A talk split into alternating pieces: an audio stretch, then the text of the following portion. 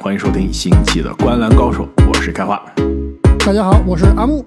大家好，我是正经。NBA 季后赛啊，其实在这一期播出的时候，应该已经开打了。那最后一组的对位，也是在美国周五的附加赛终于出炉了，那就是啊，联盟排名第一的东部第一的密尔沃基雄鹿对阵季后赛的老对手了——迈阿密热火。迈阿密热火啊，可以说是本来一手的好牌啊，可以冲到第。七打第二的也是老对手凯尔特人，非要在第一场的附加赛输掉，输给了老鹰。然后呢，在第二场的附加赛跟公牛也是打的有来有回，要不是第四节最后三分钟啊，说不定又输了。所以两场附加赛，一场大败，一场险胜啊，热火拿到了第八。面对雄鹿首轮对决，其实我觉得这一组对决啊。还应该挺有意思的，要不然按照惯例啊，在我们分析两边优势劣势，也给出我们的预测之前，再来回复一下这个回述一下这热火的晋级之路。看了热火这最后两场比赛啊，两位有什么样的感受？这个巴特勒就是怎么能在关键的比赛里面这么软这么弱，就是完全没有任何赢的欲望呢？所以啊，我我现在我不得不有这个阴谋论跳出来啊。但总体从两场比赛来看啊，热火其实他的状态并没有我们想象中那么好，而且我们说这个热火到季后赛啊，谁都不想打。但从这两场生死战来看，谁都想打，并没有说想象那么卡。什么也是，对，真的是谁都想打。无论从深度啊，特别是从进攻端的爆发力啊，都很差。包括他最赖以成名的这种积极的拼抢、强硬的防守，其实也是削弱了很多啊。是的，就前一期节目我们聊到，就决定的缺乏绝对天赋啊。其实现在看来，这支热火啊感觉像一潭死水啊，打球不好看，而且呢，没有激，也没有以前那么有激情了。嗯，对他，因为成功的秘诀其实他的蓝领文化嘛，你天赋不足就要靠努力来补啊。而且而且刚刚开花也提到，这场比赛其实也是险胜啊，虽然说最后赢了可能是八九分。但关键时刻也，但是也是打到了最关键时刻，而且这场比赛也是依靠这个斯特鲁斯的爆种拿了三十多分，对吧？才拿下了这场比赛的。没错，这场比赛其实一上来斯特鲁斯的手感就好了，三分球前四个应该是都中了。然后热火是大比分领先啊，结果公牛也是真的够铁血的，硬生生是追回来了。然后到了第四节，两边是几乎是有来有回，然后第四节还有三分钟不到的时候。公牛还是领先三分的，然后接下来热火就开始一波小高潮，把比赛打停了。先是西罗的底线的转身跳投，然后进巴特尔加一，然后阿德巴约，然后再加上阿德巴约的大帽，直接哦，再加上斯特鲁斯再补一个三分，直接比赛就结束了。所以，如果不是最后这一波流打到关键时刻啊，毕竟两边都有 NBA。最关键先生，对吧？其实这个奖项我们灌篮高手的颁奖典礼漏掉了，然后 对有有点业余，是不是？有点有是是有点业余啊。不，但今年应该毫无疑问吧？今年一定是福克斯呀，应该是福克斯。但是呢，这场比赛两边的老大呀，也都是榜上有名。德罗赞、巴特勒也是得到了联盟最后这个奖项的官方的最终。入围的三个人中的两个，所以关键先生打关键先生啊，真的如果不是热火众志成城一波流带走，打到最后还真的有可能公牛一下课上。对我差点就阿木懂球了，对吧？前场比赛公牛大翻盘，这场比赛也是就差那么一小口气就能创造奇迹，第十以第十的身份进入季后赛。所以德罗赞他女儿要在场边搞事情，这你也是提前都知道了，是吧？小道消息，把对面喊的。那必须把对面喊的这个手感全无，罚球都不会罚了。关键缺阵，你别说，对关键缺阵，你别说那一场比赛，他真的起到了很大的作用。而且他女儿真的挺可爱的。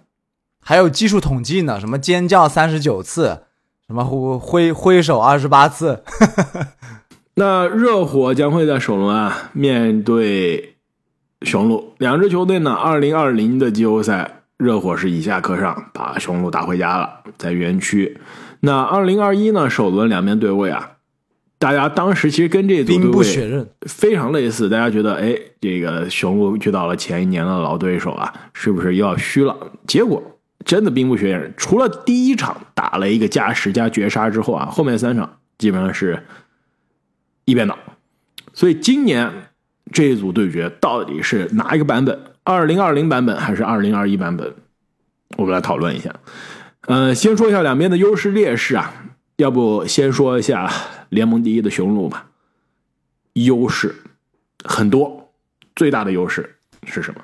联盟第一啊，这个面对任何一支球队都是有优势的，而且还有联盟攻防一体最佳第一人字母哥。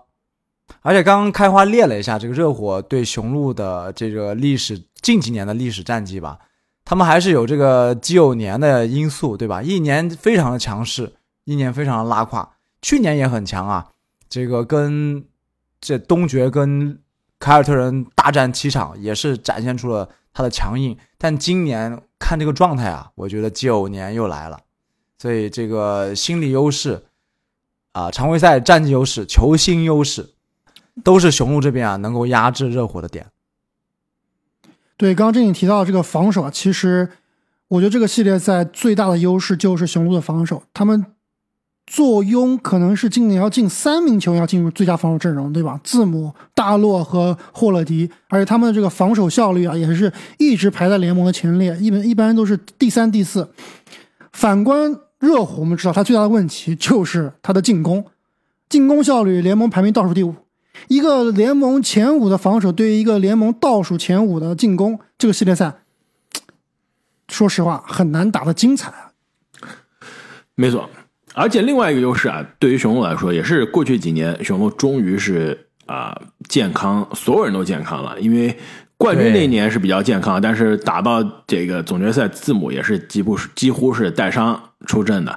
那去年季后赛没有米德尔顿，今年赛季初米德尔顿也是没打，然后英格斯也没打。那现在球队几个伤病啊都回来了，米德尔顿确定第一场可以打，英格斯其实状态一直非常好，康纳顿也确定可以回来了。就是雄鹿现在基本上是到了完全体的状态，深度非常深，深度真的是非常深。你现在看着雄鹿这个阵容啊，你觉得首发除了几个确定的老大之外，你第五个人的位置，对，除了几个大神以外，水平都差不多。五个第五的位置啊，给谁其实都行。包括他的替补几个后场的替补，其实上谁都行，康纳顿啊、卡特啊、这个德拉季奇啊、呃英格斯啊都可以上，都可以打，格雷森阿伦啊都可以打。没错，雄鹿阵容的这个深度啊，而且所有主力健康啊，真的是非常大的优势。我觉得今年雄鹿的强度甚至比冠军那年更强。呃，这个就要看我们的等会儿的 X 因素了。嗯，有一个 X 因素，要看某位曾经的终结者现在还能不能够恢复。但是从账面上来看呢，的确是应该所有人都健康的情况下，应该是比那一年啊深度至少是更深。呃毕竟之前我们比较担心，强度也更强呀，但对，但是？特别是大洛比那年要强。是，但是你之前我们担心，比如说皮维塔克这个位置没人补嘛，现在来了克劳德，克劳德跟皮那年皮维塔克还是差距有些大，但是可以差点意思。对，还是可以可以可以有一用的。另外还有一个球员，我们在第六人评选的时候啊，也没有特别多夸到啊，我觉得需要补充一下，鲍比波蒂斯，波蒂斯也是正式的进入联盟的第六人的最终的前三。最后但他已经锁定第三名了，可以这么说吧？前二应该跟他没有机会，都应该是被这个布罗格登或者是奎克利啊包揽了。但是作为一个内线啊，场均上场二十六分钟，然后基本上这个一大半的比赛啊都是替补，能有准两双，十四加九点六个篮板的这个存在，也是非常的高效。所以他非常好用啊，波蒂斯主要是有是空间，运动能力也不错。而且又凶悍，眼睛特别还喜欢，眼睛还会杀对，人。对面看上去就都害怕。所以去年的雄鹿啊，阵容不齐整，季后赛能跟最终东部冠军打到第七场。今年阵容齐整啊，还是非常的可怕。现在雄鹿也是拉斯维加斯估预预估的夺冠的最大热门，第一名。那么热火这边呢？你们觉得热火最大的优势是什么？斯特鲁斯，场场七个三分球，热火这边最大的优势只能是那个男人了，对吧？关键时刻能不能硬得起来？就有某些比赛啊硬起来是真的硬，甚至是可以作为场上最好的球员。但 关键就是这个系列赛啊，我觉得很难打到关键时刻。就巴特勒很难在很就是就是巴特勒这样的球员，你在大比分落后的时候，想让他让他去奋起直追去爆种的话，是很难很的。难。虽然说热火这边状态比较差，但是他们还是拥有着全联盟里面防守字母啊比较好的这个资源，不能说是最好的资源，但是有比较好的资源。就外线一道锁有巴特勒，内线有这个阿德巴约，而且他们的几个铁血工兵啊，都是可以进行这个夹击轮转的，所以防字母的资源相对是比较好的，看看他们能不能利用起来了。不是说比较好啊，是非常的好。就很多年前啊，在这个雄鹿那年园区被热火淘汰之前，我们前瞻的节目我就说了，如果你让我画一个字母防守者的理想的形态，就是阿德巴约，真的是最完美的字母防守者。而且字母职业生涯打阿德巴约啊，真的很少是打的舒舒服服的。十七场常规赛对阿德巴约，样本量足够了。你们猜字母场均几分？场均二十五分，二十三，二十点九分。那真的是可能是联盟里面防字母防的最好的球员。而且啊，对，主要是热，主要是热火，他也不是说完全靠阿德巴约一个人啊，他是从外线就开开始让你这个反字母装甲，让你减速，然后内线这个阿德巴约防起来就更加得心应手。没错，都不让你这大跨步跨起来的。而且呢，最多一场的这个得分啊，也就三十五分，也就是过去这二月份的一场比赛，之前都没有超过三十五分，而且之前超过三十分的次数啊，也只有两次。所以阿德巴约限制字母真的是非常的合适。如果这个系列赛能打得接近啊，那肯定是阿德巴约对字母的限制又到了另外一个高度了。那其实热火在我看来呢，除了对于字母的限制啊，阿德巴约的角色啊，另外一个角色就是热火经常会有骑兵，就是我们每一组对位啊都要聊 X 因素啊，其实热火全队 X 因素非常多，你就看附加赛这两场嘛，轮流对吧？一个一场是凯尔洛瑞三十加，另外一场是斯特鲁斯三十加，而且呢，你其实跟斯特鲁斯作用类似的球员啊，热火一抓一大把，什么文森特呀，什么。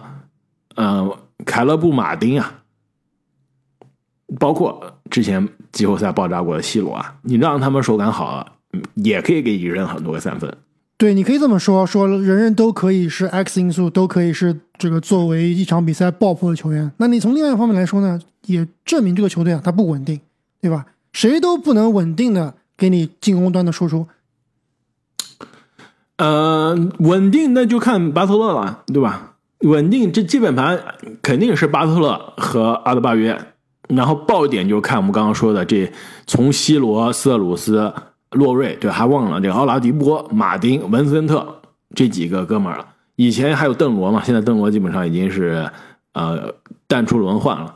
所以其实热火啊，你要说雄鹿的这个火力点很多，深度很多，这个呃深度很深啊，火力点分布。雄鹿是六个人得分场均上双，我看一下热火啊，也一样，也是六个人得分啊场均上双，而且呢还有两个人是得分在九点六分和九点四分。其实热火真的是可以有八个人场均得分上双的，这也是可以说明这几个人啊，任何一个人一场比赛都可以挺身而出，不会说非常疯狂的依赖几个球员的手感。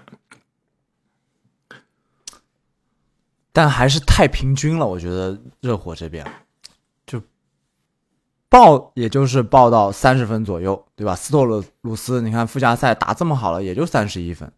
但是对于这种附加赛和季后赛的强度，得分的数量够了，已经可以完全足够改变一场比赛的走向了。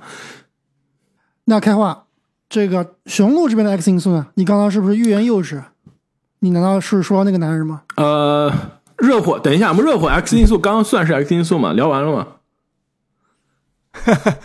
还能有谁？X 因素，你把人家替补席所有人都讲了一遍。其实我这边是有的，对我我可能已经把 X 因素串起来了，但是啊，我我真的写了这个热火的 X 因素啊，C 罗吗？不是 C 罗，就是热火的三分球。就这个系列赛，我觉得啊，热火肯定是有机会赢比赛的。就我先不说我的最终预测啊，就热火应该是会赢，至少赢一场的，对吧？如果是赢的比赛，热火三分球应该会非常的流畅，应该是很多人投进这关键的三分。而且雄鹿呢，其实过去几年来看，今年好了一些啊，对于对面的三分啊，一直是半放养的状态，就是让你投。那一年被热火淘汰，就是让对面投了太多的三分了。所以，如果热火能赢球，三分球这几个射手的手感应该会非常好。所以，三分球热火的三分球应该是我这边的 X 因素。哎，你说到三分球，其实也是我的一个看点，因为其实去年我们知道热火三分球是挺厉害的，毕竟东部排名第一嘛，常规赛，而且去年热火队的三分球是全联盟的命中率排名第一，接近百分之三十八的命中率。但你反观今年，对吧？去年热火是命中率排名第一啊，你们猜今年热火队三分球排名第几？肯定很低啊！十八，我觉得倒数第四，二哇，十七。这比这比我想象中的差，夸我估计在二十左右，这二十七有点夸张了。对呀、去年是第一，今年是倒数第四。这怎么回事？邓罗不上场了，所以热火能回复去年的手感啊，这个三分球还是能给雄鹿造成一些威胁的。然后回到刚刚阿木你的话一个，赛季都这样了，我我表示深度的怀疑啊。而且其实最后两场这个附加赛打的也就那样。回到阿木刚刚的问题啊，雄鹿的 X 因素，在我看来就是那个男人。雄鹿哎两边都有那个男人啊。按照阿木的风格，我就这么说了，叫做雄鹿球队老大，那不可能，那真正的球队老大，是吧？球队关键时刻终结啊，者嘛，关键时刻终结者应该是，球队的杰伦布朗，是吧？关键时刻持球进攻，真的是靠谱啊！哎，不对，关键时刻杰伦布朗拿不到球的。而且我觉得雄鹿现在关键时刻，朱哥也可以打一打了。米德尔顿回来的话，肯定是米德尔顿打。朱哥，朱哥是趁在米德尔顿养伤的时候是打的很多啊，但是你真正如果米德尔顿对恢复了，还是米德尔顿。他还是第三进攻点，关键时刻还是靠米德尔顿和字母。但我觉得这个系列赛用不到米尔米德尔顿，我甚至可以这么说，这个系列赛我用不到米德尔顿，我也用不到字母。这个用不到字，母，我字母都不需要。我跟你说，这个系列赛如果字母不上，我觉得都 都能稳赢。那有阿木你这也点夸张了，太夸张了啊这是有点夸张。你这么说，我真的很担心雄鹿了。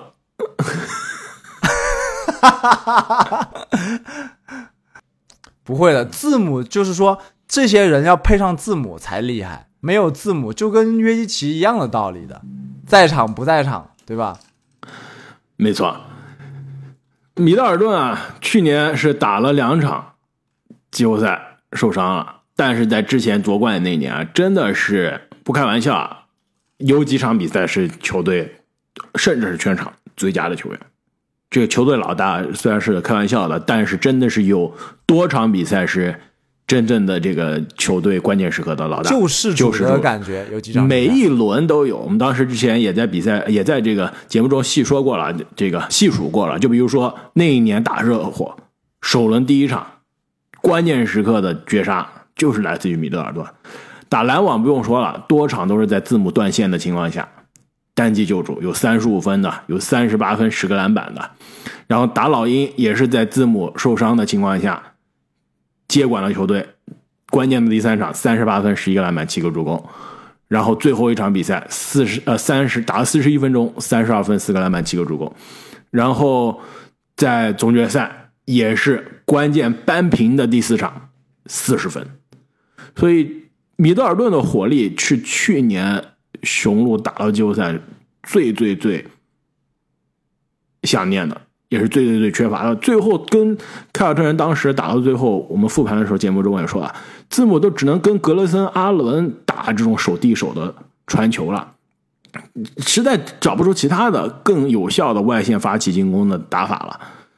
今年米德尔顿如果能回来，外线持球进攻发起者、终结者又多了一个，真的是完全不一样。所以阿木你说的对，就是这一组系列赛如果真的是一边倒一边用不上倒的话是用不上。但问题是，热火并不是那种一边倒的球队啊！你觉得今年这支这这个系列赛是一边倒吗？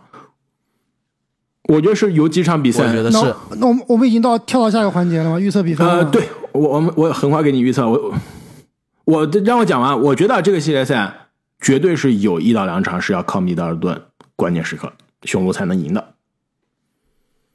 我觉得不需要，我觉得有的时候关键时刻靠个英格斯，靠个格雷森阿伦就够了，不需要米德尔顿出手。米德尔顿可以在这个系列赛好好的找感觉，找这个状态，然后倒是可以多让他出手去找手感，对吧？允许他去犯错，多练一练。但是你真正说要到关键时刻依靠他来 carry 球队啊，我觉得真的不需要。这热火没到这个层级，就今年的热火没到这个层级。所以你的预测是？我的预测是雄鹿四比零，热火一场赢不了。其实看了今年热火这个状态啊，我还真的有一点倾向于阿木啊。刚刚开花说了这个说漏嘴了，他的预测就是，呃，热火至少赢一场，肯定不是其实4比零了我想把这个至少，对，我想把这个至少换成至多，在我这边是对热火至多赢一场至多赢一场，我预测是四比一。嗯，你们还非常有意思。其实我本来啊说这至少赢一场，这是冲着雄鹿四比一去的，因为雄鹿出了名的非常喜欢四比一嘛，前两场肯定丢一场，这是雄鹿每年的惯例。你打公牛也好，打什么对，连魔术都能打魔术也好，什么级别的球队，你第一场或者第二场都要丢的。嗯，所以我本来想猜啊四比一，但是再仔细想想呢，米德尔顿其实还是需要一轮左右再找回手感、找回状态，完全找回手感、找回状态。而且我真的啊，作为非常喜欢字母哥的这个球迷啊，挺怕的八月的，真的是有点怕的八月。四比二吧，雄鹿首轮要交学费，有惊无险，四比二战胜老对手。那么到这里，我们首轮啊所有对决的前瞻都聊完了。那也是非常感谢啊各位听众朋友们的支持。那过去这一周多的时间，我们三位真的是既熬夜看球，对吧？经常很多时候西部的比赛看完是我们这儿的夜里一点多，第二天趴前上班，晚上继续录音再剪辑节目啊，真的是非常的辛苦。但是每一次看到我们听众朋友、我们球迷朋友的留言，大家的鼓励啊，特别是五星好评，我们还是非常的欣慰的，感觉这些辛苦都值了。